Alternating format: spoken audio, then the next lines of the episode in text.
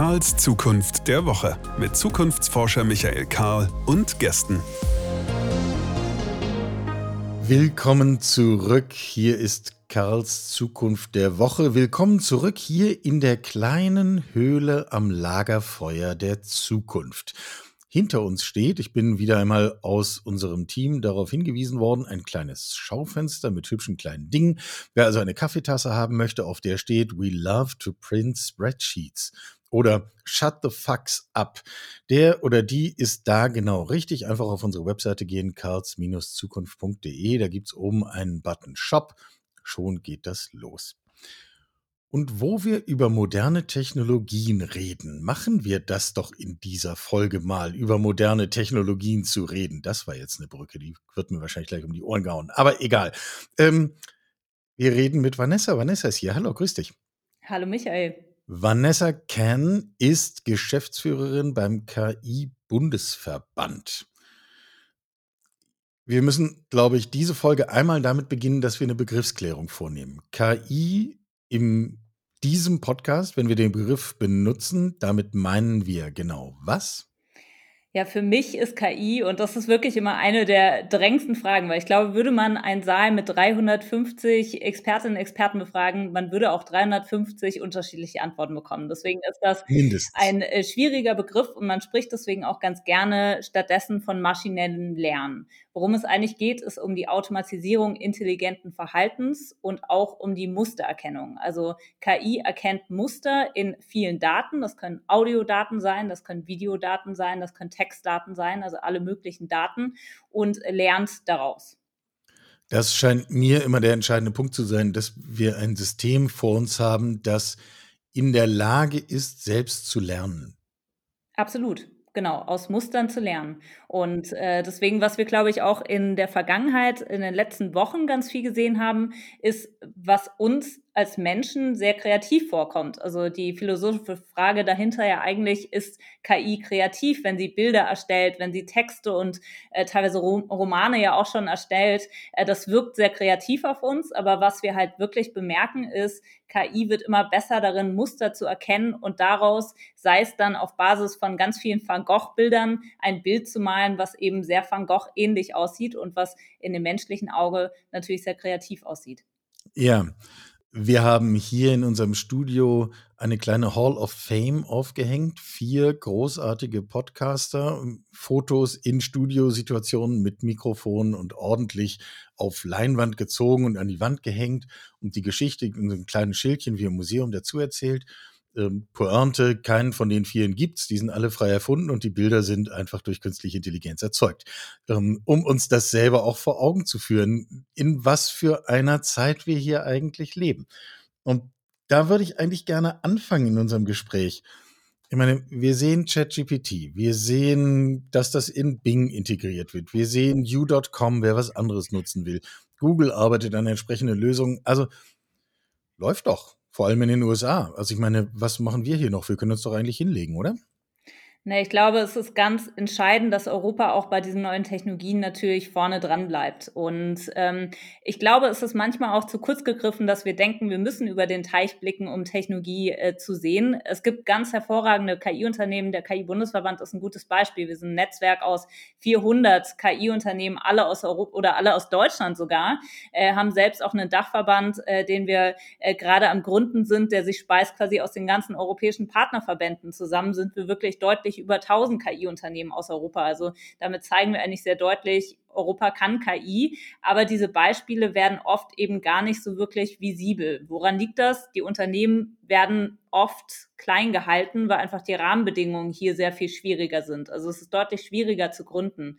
Aber gerade äh, was den Bereich so Industrie 4.0 anbelangt, Manufacturing, da sind wir in Europa und auch in Deutschland extrem stark schon unterwegs und bekommen auch internationale Aufmerksamkeit. Also man muss gar nicht so weit blicken, um äh, neue Technologien zu finden, ähm, obwohl die wirklich deutlich und großen Unternehmen halt immer noch aus äh, den USA oder teilweise auch aus China kommen. Und das ist was, was wir in der Zukunft definitiv ändern müssen.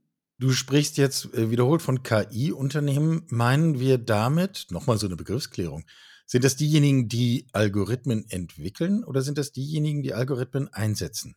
Für mich sind das die Unternehmen, die KI entwickeln. Also es geht um die, die quasi ähm, Innovation auch äh, selbst vorantreiben und entwickeln. Äh, Anwenderinnen und Anwender äh, werden eigentlich bald alle sein. Also ich glaube, da, da kommen wir sicherlich auch gleich noch, aber die Unternehmen der Zukunft sind Unternehmen, die KI einsetzen. Da wird auch kein äh, Unternehmen dran vorbeigehen. Äh, deswegen dann sprechen wir wirklich von einer 100-Prozent-Rate, wenn wir unsere Industrie in Zukunft an, anschauen. Wichtig ist aber natürlich auch, dass die KI hier entwickelt wird.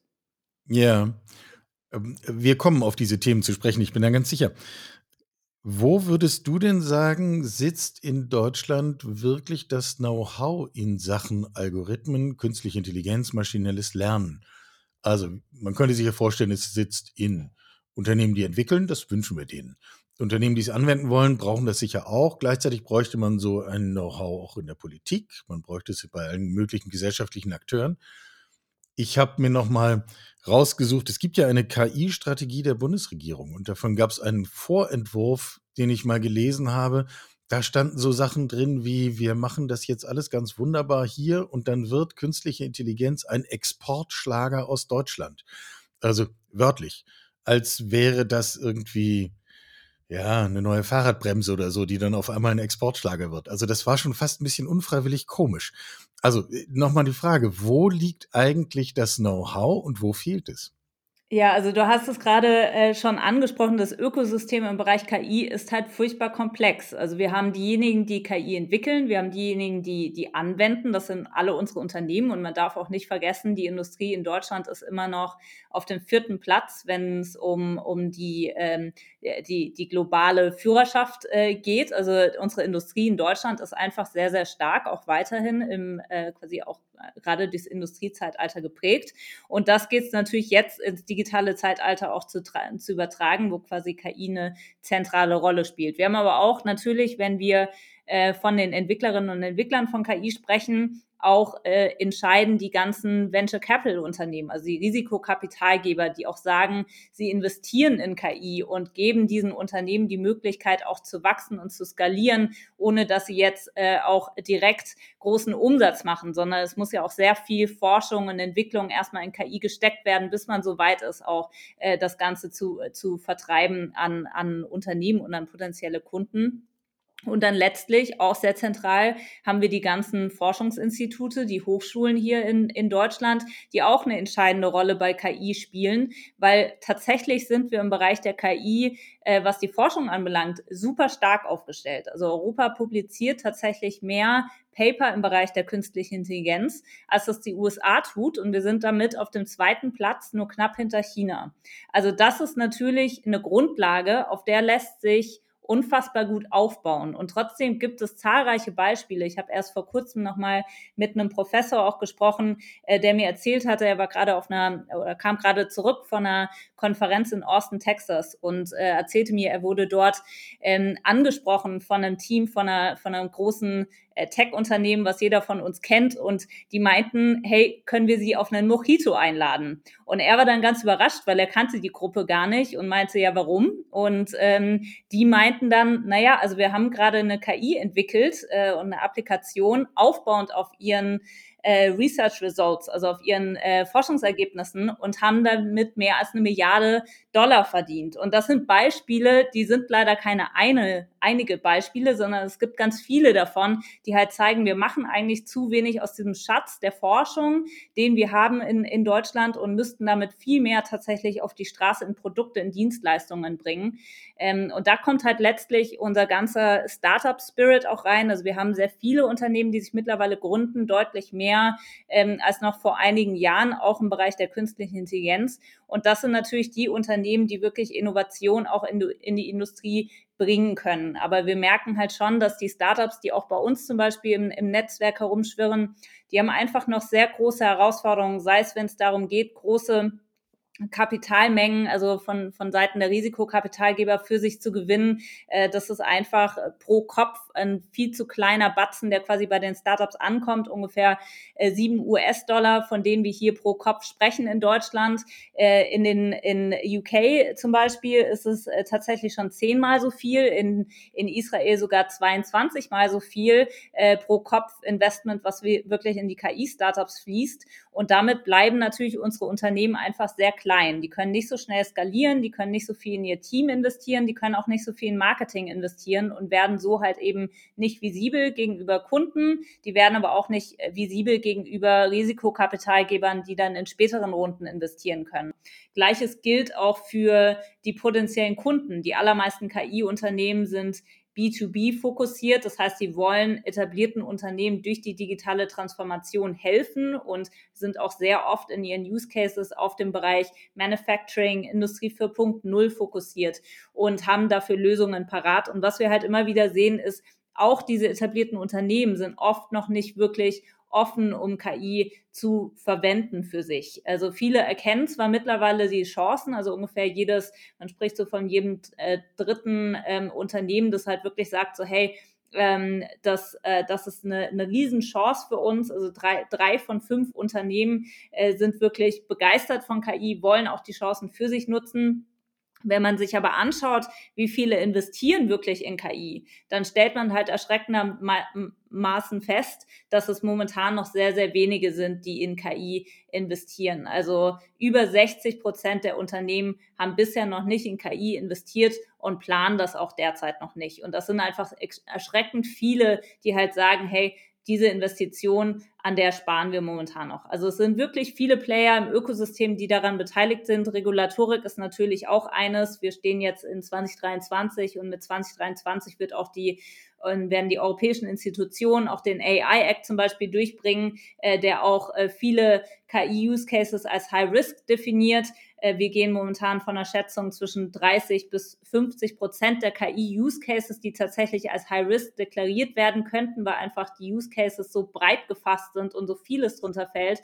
Das betrifft natürlich extrem viele, bringt Compliance-Kosten mit sich, äh, bringt auch sehr lange Zertifizierungspunkte mit sich. Also dementsprechend, ähm, da haben gerade die kleineren Unternehmen äh, echt einen ganzen ähm, ja, Batzen, an dem sie zehren müssen. Also über, über Risiken und auch das, das politisch-gesellschaftliche Verständnis von Risiken. Darüber reden wir dann vielleicht gleich nochmal. Ich würde gerne zu dem Punkt nochmal zurück. Mich erschreckt das ehrlich gestanden ein bisschen, wenn du sagst, jedes dritte Unternehmen sagt, hey, wir sind total begeistert von künstlicher Intelligenz und investiert nicht notwendigerweise, sondern sagt erstmal nur freundlich, dass das bestimmt irgendwie total cool ist. Das heißt, zwei von drei tun das nicht. Also würden wir denn, wenn wir jetzt mal direkt zum Thema Industrie kommen, das glaube ich nämlich auch, dass da der eigentlich spannende Fall ist, würden wir denn den Einsatz von selbstlernenden Systemen, von digitalen Algorithmen, künstlicher Intelligenz, würden wir das als optional betrachten? Also ist das etwas, was ich auf mittlere Sicht machen kann oder lassen kann? Ernsthaft? Also ich glaube es tatsächlich nicht, weil ähm, auch wir, wir sprachen viele Jahre lang davon, wie KI Arbeitsplätze ersetzt beispielsweise. Ich glaube, die Zukunft, die sich gerade herausbildet, ist sehr stark wie wir das mit dem PC auch gesehen haben. Der Mensch mit dem PC ersetzt den Mensch, der kein PC verwendet. Und so wird es auch in Zukunft sein. Der Mensch, der die KI verwendet, wird den Menschen ersetzen, der nur ein PC verwendet. Also da, da geht der klare Trend hin, dass wir quasi KI nutzen müssen, weil es uns halt viel intelligenter macht, weil es uns ähm, auch viele Prozesse, redundante Prozesse auch, ähm, auch erleichtert, äh, die wir uns damit auch, auch viel Zeitersparnis, äh, die damit natürlich einhergeht. Äh, dementsprechend wird, glaube ich, in Zukunft und gerade auch vor, vor Augen, ich meine, 30 Prozent der ähm, Erwerbstätigen gehen jetzt in den nächsten Jahren äh, in den Ruhestand. Also wir, wir sehen eine riesen Fachkräfteproblematik, die ja jetzt schon da ist, aber die in, in diesem Podcast vielfach besprochen und trotzdem glaube ich, insgesamt immer noch dramatisch unterschätzt. Wir machen uns kein Bild davon, was eigentlich wirklich auf uns zukommt. Absolut. Und da kann KI natürlich eine Riesenlösung bieten, an der, glaube ich, viele gar nicht mehr vorankommen, äh, vorbeikommen, weil die Unternehmen merken ja heute schon, dass sie eben gar keine Bewerberinnen und Bewerber mehr äh, auf ihre Stellen bekommen. Und deswegen ist, glaube ich, wirklich die Zukunft, der Mensch arbeitet mit der KI zusammen, um Prozesse zu vereinfachen, mhm. auch Redundanzen, die entstehen, quasi die Maschine machen zu lassen. Das sind ja auch keine ähm, jetzt Tätigkeiten, die einem Spaß machen, wenn man jeden Tag quasi das Gleiche macht, sondern man kann sich halt dadurch viel mehr auf das konzentrieren, was strategisch kreativ äh, spannender ist oder auch eben hochdiffisil. Ja, ja, also äh, das birgt ja dann jetzt eine gute und eine schlechte Nachricht zugleich. Ich meine, wie so oft sind das dann zwei Seiten derselben Medaille. Also insgesamt äh, scheint mir das dann in Teilen doch recht blauäugig zu sein, weil wenn ich in, in drei, vier, fünf Jahren in größerem Maßstab äh, algorithmenbasiert arbeiten will in meiner Produktion, dann fange ich besser heute an und nicht erst morgen, weil das braucht ja auch ein bisschen Vorlauf. Lernprozesse sowohl der Menschen als auch der Algorithmen etc. Gleichzeitig die gute Nachricht daran ist, wenn ich das bislang nicht gemacht habe, diesen Podcast jetzt höre, wenn ich heute anfange, dann bin ich immer noch sozusagen zumindest am unteren Ende des ersten Drittels, also werde noch nicht ganz abgehängt. Ich habe eine Chance, es lohnt sich, das jetzt zu machen. Das können wir vielleicht mal als erstes Fazit festhalten. Lass uns das mal konkreter machen. Ähm, wie sieht eine Produktionshalle aus, die von Systemen künstlicher Intelligenz durchzogen ist? Geht dann alles automatisch oder was genau ist eigentlich anders? Was ist, was ist eigentlich der Witz? Also ich glaube, ein essentielles ist auf jeden Fall die Frage der Daten. Also weil du es gerade nochmal angesprochen hast, ist es äh, quasi keine, äh, man, man kann quasi noch warten oder beziehungsweise wenn wir heute anfangen, dann ist es vollkommen in Ordnung. Ich glaube, das Entscheidende ist tatsächlich, schafft man es heute schon, Daten zu digitalisieren äh, und zu systematisieren in seinen ganzen Abläufen. Und ich glaube, das ist der erste Schritt, den wir auf dem Weg auch zu einer Industrie 4.0 schaffen. Wir müssen quasi an sämtlichen Punkten, wo der Mensch auch reinkommt derzeit und Abläufe steuert oder Mensch und Maschine vielleicht äh, schon, schon zusammenarbeiten, müssen wir Daten systematisch erheben, sodass wir überhaupt mit KI arbeiten können. Äh, und sonst ist sicherlich, wir haben viele Beispiele davon, wie eine äh, Industrie 4.0 und, und eine industrielle Anlage in Zukunft aussehen kann. Also beispielsweise haben wir ein äh, Unternehmen äh, bei uns im, äh, im, im Netzwerk, die helfen Unternehmen dabei und gerade auch Menschen, die gar keinen technischen Hintergrund haben, ihre eigenen Roboterarme zu trainieren, weil ein Roboterarm äh, in der Industrieanlage hat ja nicht die gleiche Tätigkeit in e, egal welcher Industrie man man reinschaut. Also eine Industrieanlage, die jetzt Autos baut, wird äh, einen anderen äh, wird, wird andere Zwecke haben natürlich als eine, die die Schrauben zusammen äh, manövriert und dementsprechend ist sehr wichtig, dass wir uns halt natürlich anschauen, was müssen diese äh, Roboter zum Beispiel auch machen, was müssen die Industrieanlagen machen und wie schaffen wir es eigentlich auf eine möglichst einfache Art auch den Menschen, ähm, den Menschen zu unterstützen dabei. Zum Beispiel auch, indem einzelne Mitarbeiterinnen und Mitarbeiter, egal ob sie einen technischen Hintergrund haben oder nicht, eben diese äh, Roboterarme oder auch Industrieanlagen zu ihre, für ihre Zwecke zumünzen können und sie anlernen können. Und äh, ich glaube, die, die Industriewelt der Zukunft wird halt sehr stark sein, dass der Mensch unterstützt wird von der KI in der Industrieanlage. Wir sicherlich auch manche Bereiche haben, die momentan schon sehr ähm, auch körperlich schwer und zehrend sind, äh, ersetzt haben, äh, wo, wo quasi auch die Sicherheit des Menschen dann vorangeht und, ähm, und, und der Mensch tatsächlich mehr auch so diese strategischen logistischen Schritte äh, überwacht. Ähm, und weniger sich darum kümmert, äh, dann die Schrauben zu drehen. Das ist dann eher was, was eben von der, von der Maschine übernommen wird. Haken dran an alles, was du gesagt hast. Ähm, aber erlaube mir eine kritische Rückfrage. Ähm, ist das nicht zu harmlos gedacht? Also müssen wir nicht also klar, im nächsten Schritt äh, geht es um Unterstützung von Menschen in Produktionsprozessen. Äh, überhaupt gar keine Frage. Aber müssen wir nicht, wenn wir uns ein sinnvolles Bild davon machen wollen, worüber wir eigentlich reden und auf was für eine Perspektive wir eigentlich hinlaufen, eigentlich noch einen deutlichen Schritt weitergehen und uns fragen, ist nicht eigentlich in einer vernetzten, datenbasierten und halbwegs intelligentisierten Produktionsumgebung, sucht nicht eigentlich das Werkstück selber sich seinen Weg und weiß, was als nächstes gebraucht wird und weiß, jetzt muss ich zu der Maschine und zu der anderen auch. Reihenfolge ist eigentlich egal, die eine ist belegt, die andere nicht, na, dann lasse ich mich mal dahin bringen. Also solcherlei Themen. Ist das nicht eigentlich das Feld, wo dann künstliche Intelligenz äh, ihr volles Potenzial entfalten kann? Ich würde sagen, teils, teils. Also ich glaube, dazu, da, dafür hast du gerade einen sehr so menschlichen Blick auf, wie, ne, wie man jetzt einen Mensch einsetzen würde. Das heißt, man, ein, ja. Mensch würde halt sehen, okay, hier brauchst du meine Hilfe, hier kann ich diese Tätigkeit ausführen und so weiter. Eine KI ist ja sehr stark, äh, momentan zumindest, wir müssen gucken, wie das in der Zukunft aussieht, aber momentan auf eine bestimmte Tätigkeit abge, abgestimmt. Ja. Das heißt, auch was wir jetzt sehen, zum Beispiel bei ChatGPT, wo wir denken, wow, KI kann alles, plötzlich kann sie besser schreiben als ich führt natürlich nicht dazu, dass diese KI, ChatGPT, jetzt besser darin ist, Schrauben in ein Auto reinzudrehen, als ich es bin, selbst als Laie, weil das kann ChatGPT nicht. ChatGPT ist nur darauf getrimmt, diese eine Tätigkeit zu absolvieren und da die zu perfektionieren. Und so sehen wir das bei KI in allen möglichen Bereichen, dass KI quasi gut wird darin oder sogar perfekt wird in dem, äh, was sie quasi als Tätigkeit sich anlernt und das in einem sehr nischigen Feld. Aber natürlich kann man, ich glaube, sehr stark immer anhand von dem, was eigentlich benötigt wird, wo der Mensch auch sagt, hier will ich KI einsetzen, weil hier würde es mich entlasten, in einer Fabrik zum Beispiel. Und diese Tätigkeiten will der Mensch vielleicht dann trotzdem noch weiterhin machen, äh, was, was auch okay ist. Ich glaube, das gilt es zum einen zu definieren. Und sicherlich, was du gesagt hast, jetzt auch nochmal, wie greift das alles Hand in Hand, ist sicherlich bei einer Industrieanlage auch sehr stark in Richtung Lieferketten, wo wir halt Sachen erahnen können, wie wir es jetzt in den letzten äh, Jahren eben sehr stark gesehen haben, wie es eben schlecht laufen kann äh, mit Lieferproblematiken. Da Versuche mal ein Auto zu kaufen.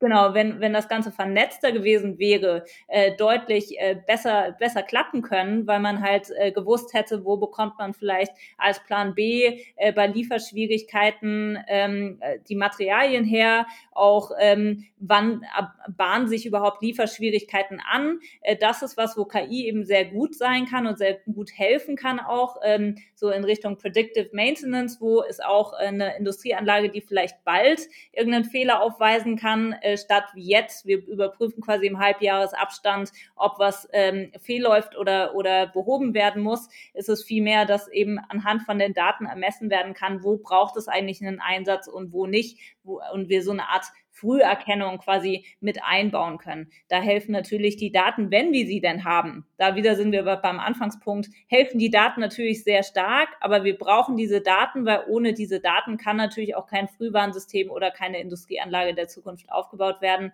weil woher soll die KI wissen, was sie zu machen hat, wenn sie nicht anhand von den Daten gelernt hat, was sie zu machen hat. Und so wird ja dann im Grunde so versuche ich mir das immer zu übersetzen und, und, und greifbar zu machen. Im Grunde wird dann ja auch entlang von Lieferketten zum Beispiel oder was auch immer für Beziehungen zwischen Unternehmen, ähm, wird ja die Kommunikation und Vernetzung zwischen den Daten auch über Unternehmensgrenzen hinweg zur eigentlichen Zusammenarbeit und die physische Zusammenarbeit folgt dem ja dann einfach. Im Grunde geht es ja darum, dass wir von einer digitalen Kooperation her denken die ja entsprechend völlig anderen Gesetzmäßigkeiten folgt. Ähm, ich wäre nicht ganz so freundlich wie du, äh, die, die Beschaffungsabteilung der großen Automobilkonzerne in Sachen Chipkrise aus der Verantwortung zu lassen. Ich glaube, das hätte man auch ohne KI merken können, dass man da auf eine Problematik zuläuft. Aber zum Glück ist das ja jetzt nicht Kernthema dieses Podcasts. Wir müssen hier kein endgültiges Urteil fällen. Ich würde einen anderen Gedanken nochmal festhalten wollen und nochmal ein bisschen zuspitzen, äh, ob er denn so hält. Du hast den Charakter der Nische betont. Das führt doch zu einer Situation im beruflichen Alltag, welcher Art auch immer, dass wir es perspektivisch nicht mit einem System künstlicher Intelligenz zu tun haben, sondern immer mit einer Vielzahl von Systemen künstlicher Intelligenz. Ähm, da entstehen ja dann sogar ganz praktische neue Berufsbilder, weil ich muss das ja auf einmal orchestrieren. Ich muss das irgendwie miteinander in Kontakt bringen. Ich muss das sozusagen dirigieren. Ein KI-Dirigent. Ist das ein sinnvolles Berufsbild? Also absolut. Ich glaube, da sprichst du einen wichtigen Punkt an, der auch oft irreführend in der medialen Wahrnehmung ist, weil es gibt nicht die eine KI, sondern es gibt eben eine absolute Vielzahl von KI-Technologien, die man eben für besondere Zwecke einsetzen äh, wird. Ich glaube, es werden sich sehr viele Berufsfelder ergeben. Äh, wie gesagt, glaube ich, sehr stark in immer in der Verbindung Mensch und Maschine arbeiten zusammen. Ähm, und sicherlich in Form von ich meine, es gibt schon viele in Richtung Data Science, Data Analytics äh, Felder, die sich aufge aufgebaut haben, einfach nur, weil man eben die Daten momentan mehr mitdenkt. Es gibt auch sehr viele KI-Strategen, die mittlerweile eben mehr auch durch die Unternehmen durchgehen und versuchen in Bereichen eben zu erkennen, wo kann KI wirklich weiterhelfen und entlasten. Und ich glaube, auf diesen Berufen werden wir jetzt in Zukunft aufbauen. Im besten Fall natürlich so, dass eigentlich jeder mittlerweile ein Gefühl dafür entwickeln sollte, wo KI helfen kann und dafür Lösungen parat hat oder auf die KI-Abteilungen zugeht, mit denen spricht und sagt, hey, da würde ich KI gerne einsetzen. Momentan ist es halt sehr, sehr stark, dass die KI-Abteilungen sehr separat vom Unternehmen arbeiten und versuchen zu erahnen, wie man quasi den Abteilungen entweder intern oder was das Produkt per se, die Geschäftsfelder per se und, und Serviceleistungen per se anbelangt, äh, weiterhelfen könnten. Ähm, aber es ist halt eine sehr stark so ein Blick in die Glaskugel und ein, ein Versuch quasi, die, äh, die einzelnen eigentlich Facharbeiter und Facharbeiterinnen dafür zu begeistern, KI mehr zu nutzen. Mhm. Mhm. Führt uns dann gleich zum Thema Lernen. Greifen wir als übernächstes auf. Ich würde gerne noch eine andere äh, Vorstellung mit dir diskutieren, die häufiger über meinen Schreibtisch hier wandert. Wenn es um Fragen von künstlicher Intelligenz geht, dann findet sich immer irgendein visionär daherredender Mensch und sagt, ich könnte auch Mann sagen, es sind fast immer Männer, ähm, den Effekt dürftest du kennen, ähm, und sagt, der eigentliche Charme, der eigentliche Sweet Spot ist, dass wir es schaffen, mit Hilfe von Algorithmen in, auch in der industriellen Produktion hin zur Stückzahl 1 zu kommen. Also, dass wir in der Lage sind, was auch immer, nicht 10.000 Hühner mit demselben Antibiotika zu versorgen, sondern zu wissen, Huhn 3285 braucht jetzt genau das. Ähm, oder ein anderes Beispiel ist der Landwirtschaft, riesiges Feld voll Weizen und ich weiß genau, wo wie viel Pestizid einzusetzen ist. Und das ist in Summe nur ein Bruchteil von dem, was traditionell über das ganze Feld gestreut wird. Also ist, äh, teilst du diese Einschätzung, dass sozusagen der Weg hin zum individualisierten Produkt eigentlich, also dass es da zur Pointe kommt? Ja, also absolut. Das war, glaube ich, auch das, das Beispiel, was ich gerade ja schon im Bereich Predictive Maintenance so ein bisschen aufgerufen habe, dass es halt wirklich sehr hilfreich sein kann, KI da einzusetzen, dass wir nicht äh, wie momentan mit einer Maschine einmal im halben Jahr zur TÜV rennen. Äh, ein halbes Jahr ist ein bisschen überspitzt gesagt, aber Kommt äh, auf die Maschine an, ja. immer geprüft und, und die Qualität gecheckt wird, sondern wir halt anhand der Daten schon sehr gut erkennen können, wann wird eine Fehlermeldung auftreten und wann kann ich quasi vorher eingreifen, bevor diese Fehlermeldung eigentlich eigentlich zu einem Problem wird. Äh, weil momentan ist es halt sehr viel tatsächlich Qualitätschecks, wo gar keine Qualitätschecks gebraucht werden. Und stattdessen wäre es natürlich viel sinniger, man würde seine Zeit auf das äh, fokussieren, äh, wo man halt wirklich weiß, okay, es wird in, in Zukunft zu Problemen führen. Und da können natürlich äh, auf Basis der Datenlage Lage sehr viele äh, ja, Erkenntnisse gezogen werden und kann KI auf jeden Fall helfen. Mhm. Mhm. Wer an dieser Stelle das Gefühl hat, an der Stelle wüsste ich gerne mehr, sollte vielleicht sich einfach mal mit dem Begriff des digitalen Zwillings beschäftigen. Da kann man dann eine Menge darüber lernen. Ähm, Stichwort Lernen. Was lohnt es denn, also wenn wir jetzt mal vom Lernen der Menschen reden und nicht vom Lernen der Algorithmen, wir müssen ja jetzt hier präzise sein. Was lohnt es denn, mit Blick auf eine solche KI-basierte professionelle Zukunft zu lernen? Und spannendere Frage, was lohnt es denn nicht mehr zu lernen? Ja, also ich glaube, ähm, zum einen lohnt es sich, ein generelles Wissen zu arbeiten, was KI überhaupt ist. Also ich glaube, da stehen wir momentan bei sehr vielen, halt zum einen eine Datenkompetenz aufzubauen, ähm, also Stichwort Data Literacy, dass wir eben mehr ein Gefühl dafür zu be bekommen, wo entstehen eigentlich Daten und was kann man mit diesen Daten im Unternehmen eigentlich anstellen Ich glaube, das ist so einer der entscheidenden Dinge. Äh, also Stichwort Data Literacy. Das andere ist sicherlich, es gibt viele Kurse, die ich empfehlen kann, wie zum Beispiel Elements of AI ist ein ganz hervorragender Kurs, den man sich einfach mal anschauen kann, um ein Gefühl dafür zu bekommen, was ist KI, äh, was kann man damit anstellen. Es gibt auch eine Lernplattform, ähm, die nennt sich KI Campus. Äh, auch die kann ich empfehlen. Da kann man sogar in Bereiche reinschauen, wie in den medizinischen Bereich und sich Use Cases spezifisch für die Branche anschauen. Also da lernt, lohnt sich einfach mal wirklich mal die eine oder andere Mittagspause äh, drauf zu verwerten, sich weiterzubilden und ein Gefühl dafür zu bekommen, was ist KI überhaupt? Weil letztlich ist KI eben so ein bunter Blumenstrauß und man muss ein Gefühl dafür bekommen, äh, welche Use Cases dahinter stecken, so dass man die in seinem Alltag auch äh, nutzen kann und eben für sich erkennen kann, okay, hier wäre KI hilfreich. Und ich bin mir sicher, es gibt schon sehr viele, man muss das Rad ja nicht neu erfinden, sehr viele Dienstleistungen beziehungsweise feste Produkte auch da draußen, die man, ähm, die man dann in seinem Arbeitsalltag auch integrieren kann. Und das wird, glaube ich, die Zukunft sein, dass wir eben mehr ähm, die Applikationen, die Produkte, die es da draußen gibt, schon in unseren Alltags Arbeitsalltag integrieren äh, und nicht die, die Stelle, wie wir sie haben, komplett ähm, komplett aufgeben müssen und sagen können, okay, uns braucht's nicht mehr, sondern vielmehr, wir, wir arbeiten oder sehr viele von uns arbeiten, glaube ich, am Limit. Äh, auch deswegen, weil durch die, die Digitalisierung sehr viel mehr Arbeit eigentlich auf uns jetzt erstmal zugekommen ist und KI ist wirklich die Chance, dass wir sehr viele der Prozesse halt leichter gestalten, Redundanzen äh, erstmal auch wieder reduzieren äh, und das, deswegen würde ich das wirklich als, als große Chance begreifen, sich da mal einzutauchen, was für Möglichkeiten es gibt, ähm, im, im eigenen Berufsfeld Feld im eigenen Tätigkeitsbereich äh, KI für sich zu nutzen, damit eben oft ja auch leidige Arbeit äh, dann vielleicht wegfällt. Und das sehe ich als, als die große Chance jetzt erstmal, dass wir alle uns, glaube ich, damit beschäftigen müssen, was, was kann KI momentan, äh, wo wird die Reise hingehen und ein Gefühl dafür aufbringen, wie wir Daten sortieren, digitalisieren und nutzbar machen, damit KI der Zukunft überhaupt gelingen kann.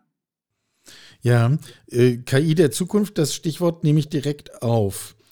Ähm, eine andere Vorstellung, ich merke, wir prüfen so Vorstellungen ab, die so gängig durch alle möglichen, sei es irgendwelche Twitter-Timelines oder, äh, oder halb informierte Fachartikel äh, gehen, aber es ist ja eine gute Gelegenheit, dass wir einmal Grund reinbringen in diese ganze äh, Geschichte.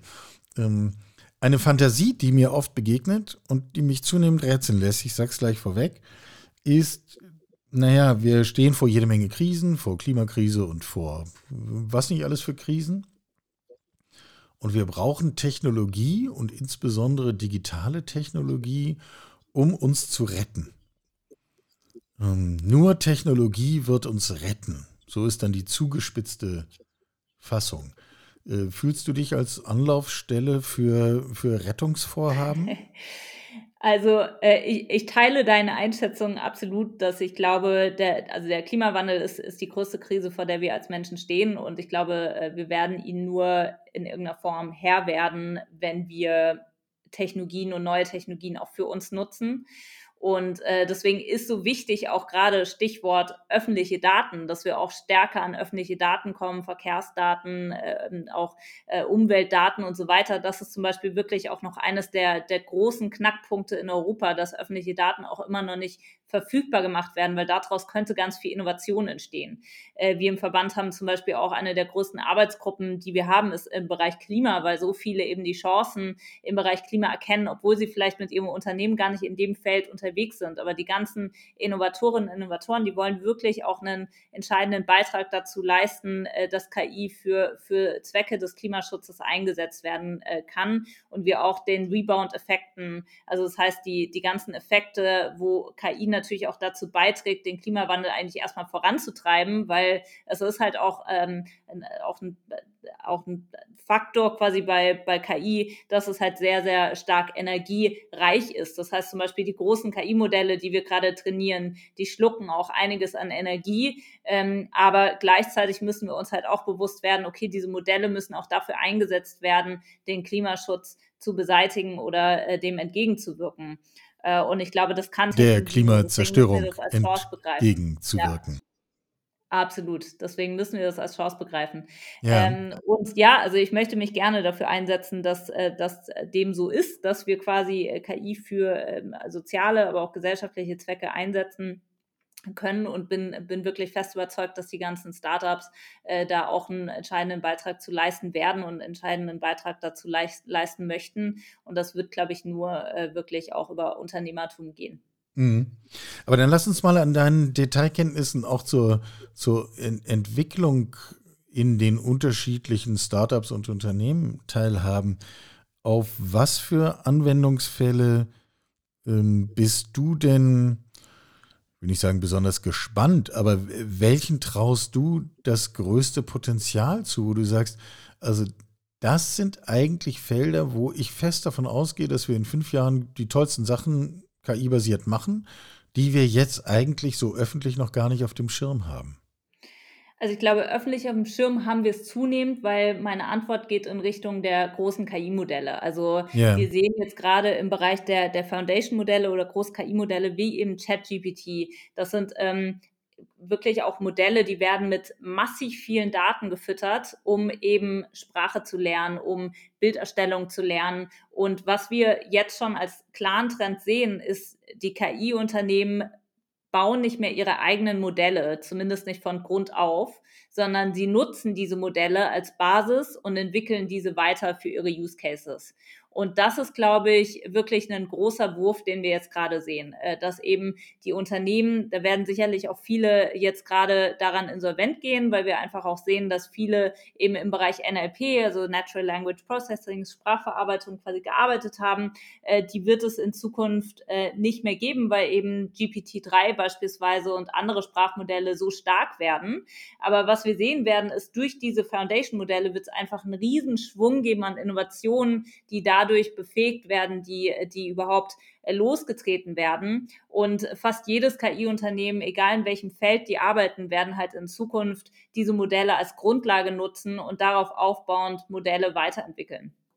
Und äh, ich glaube, das ist eine Riesenchance. Und deswegen ist auch so wichtig, dass wir in Europa quasi große KI-Modelle auch mitentwickeln äh, in allen möglichen Bereichen und das sicherlich auch in Bereichen wie äh, den, den Klimaschutz und äh, soziale Fragen auch angesprochen, weil da ist einfach eine, eine Riesenchance da. Und ähm, es hat sich auch eher durch Zufall herausgebildet, dass äh, der Bereich der Sprache, der Bereich der Bilderkennung und so weiter jetzt so eine der ersten äh, geworden ist. Aber da gibt es sehr viele ähm, Anwendungs Anwendungsfelder von ähm, Proteinentfaltung auch, ähm, die man gar nicht so sehr auf der, in der öffentlichen Wahrnehmung jetzt sieht, aber die werden einen riesen Schwung bringen. Äh, einfach nur, weil die eben so, so mit da Daten unterfüttert sind und deswegen so leistungsstark sind. Ja, äh, verstanden. Also die Tatsache, dass ich wie aus dem Baukasten mir große Modelle nehmen kann, die auch aufgrund größter Datenmengen schon viel gelernt haben, ähm, unmittelbar einleuchtend, wie das zu einem technologischen Treiber der Entwicklung wird. Ähm, aber nochmal die Frage, gibt es so ein ganz praktisches Anwendungsfeld, wo du sagst, hier erwarte ich eigentlich zum Glück oder mit welcher Wertung auch immer, ähm, die größte Disruption in den kommenden Jahren? Ist das dieses Proteinthema, was du angesprochen hast? Also ich glaube, auf jeden Fall den Bereich der Sprache, da bin ich sehr gespannt drauf, weil ich einfach finde, durch ChatGPT und äh, auch den, den, das war ja eigentlich ein Trend, der schon lange davor gestartet ist, äh, den man aber von außen gar nicht so wahrgenommen hat, weil ChatGPT hat es erstmals ermöglicht, durch eben eine Schnittstelle den Nutzerinnen und Nutzern jetzt damit selbst rumzuspielen. Aber viele der Unternehmen haben schon lange davor mit GPT-3 gearbeitet und die 3 steht ja für die, die äh, die Version, die wir quasi haben. Das heißt, wir sind gerade mal auf Level 3. Äh, schauen wir uns mal GPT-5 an, aber wer es ausprobiert hat, der wird sicherlich feststellen, wow, diese Technologien sind schon wahnsinnig leistungsstark. Und ich, ich glaube, dass gerade so dieser Bereich, der für uns so kreativ anmutet, eben Texterstellung, Bilderstellung, da ist unfassbar viel Musik gerade drin. Äh, und ähm, ich glaube, da werden wir wirklich Bahnbrechendes äh, nochmal erleben. Ähm, also deswegen bin ich, bin ich auf den Bereich sehr, sehr gespannt. Ich bin auch sehr gespannt, äh, was aus Deutschland kommt als Antwort quasi auf die auf die nächste Version der Industrie. Also ähm, die, ich glaube, die, die Industrie von morgen kann wirklich aus Deutschland raus sehr gut gestaltet werden, weil wir einfach sehr viele Use Cases haben im Bereich Manufacturing. Wir sind einfach äh, von der Geschichte her ein Land der Ingenieure und Ingenieurinnen. Und ich glaube, da, da steckt einfach sehr viel Know-how drin. Nicht umsonst wird die Miele Waschmaschine auch heute noch im Silicon Valley gekauft äh, von den ganzen äh, quasi Googlern und, und äh, Meta-Leuten, äh, weil die halt einfach sagen so, hey, Industrie, Produkte aus Deutschland sind immer noch die Markenware. Und ich glaube, äh, wenn wir das unterfüttern mit quasi ähm, auch Technologie im Bereich IoT oder KI, äh, da ist wirklich äh, sehr viel Musik drin. Und da bin ich, bin ich wirklich am meisten gespannt drauf, wie wir quasi schaffen, unser ganzes Industrie-Know-how jetzt zu übertragen aufs digitale Zeitalter. Mhm. Wie oft am Tag denkst du, ach, von dieser Aufgabe wünsche ich mir, dass sie auch bald mal einen Algorithmus übernehmen würde? Sehr oft, würde ich sagen. Also ich glaube, das fängt in meinem Tätigkeitsfeld schon damit an, äh, von Terminvereinbarungen über E-Mails erstellen, äh, Sachen, die man eben ständig macht. Ähm, oder, oder selbst äh, in, in Zeiten der Pandemie, äh, wie oft man vor Kacheln sitzt und denkt, ach, äh, könnte ich jetzt irgendwie einen, äh, sta stattdessen ähm, eine, quasi eine, eine Übertragung von mir hier schalten und zu so tun, als wäre ich da. Auch das wäre manchmal schön.